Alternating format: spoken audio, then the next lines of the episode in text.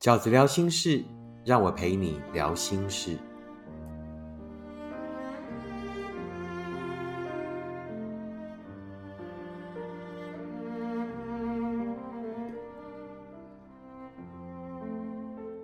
大家好，我是饺子。今天饺子聊心事要跟大家聊的题目是：你是否会允许伴侣有异性好友呢？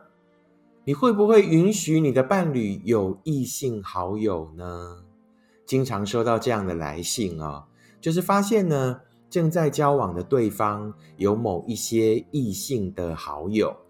那当我们跟他表达我们很介意的时候，那经常会得到对方的几个答案呢？譬如说，呃，我跟他本来就是很好的朋友，你多想了。那或者是呢？这个安全感，呃，是你得自己给自己的。我跟他是清白，所以就会有一些读者来问饺子，对于呃自己的伴侣是不是可以有异性朋友的看法？那我的看法呢？我想先从呢定义所谓异性好友这四个字啊开始。所谓的异性好友呢，那当然呢，第一就是呢比普通朋友亲近，对不对？啊，并不是所谓社交上啊，因为是公司同事，那或者是呢，譬如说一起运动啦，或者同一个社团，而必须呢，呃，会有一些来往的朋友，这种就是社交场合上的朋友，我觉得不属于所谓的异性好友。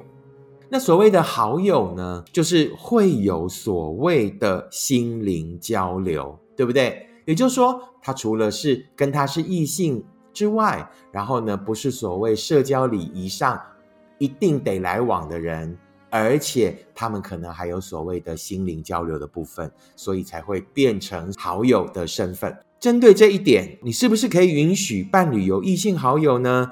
饺子的看法是呢，想从两个角度来看。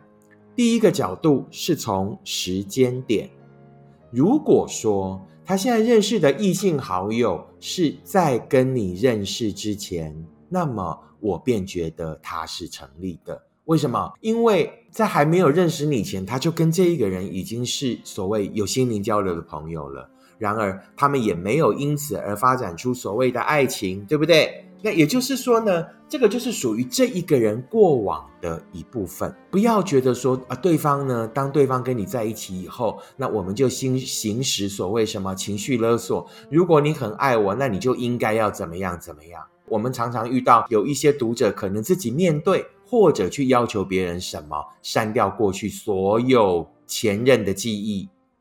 社群上的照片全部删除，对不对？所有跟对方可以联系的方式，对方送他的东西都不可以用，全部要丢掉，放一把火烧了，把它炸掉，这样子，这样对吗？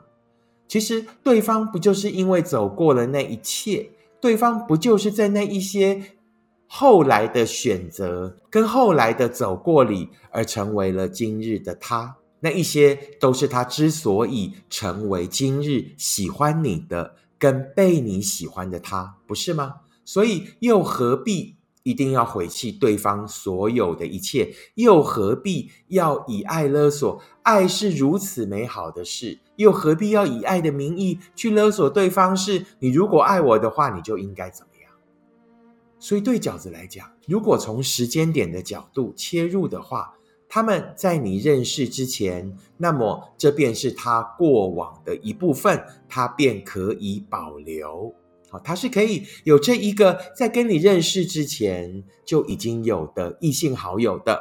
啊，如果说是从时间点来看，那如果他跟对方是认识在你之后，那我就会觉得这个事情可能有一点蹊跷了。为什么？我跟你交往。然后你都没有避嫌，你竟然还有那么大的空间可以跟另外一个异性的对象，竟然有心灵交流，并并且结成好友。那这里面就凸显了两个问题：第一，你没有避嫌嘛，没有呃替我着想，没有担心我的想法，没有避嫌，而跟对方有了这一段心灵交流的发展。还有另外。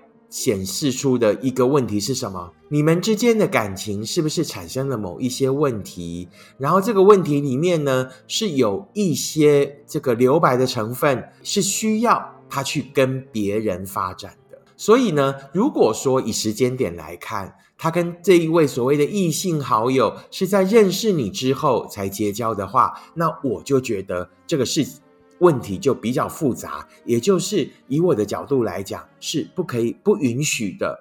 第一，你没有避嫌；第二，我们之间的感情怎么了？我们可能得好好的面对，研究一下为什么你会需要另外一个异性来跟你分担你的情感，或者你的某一些烦心事呢？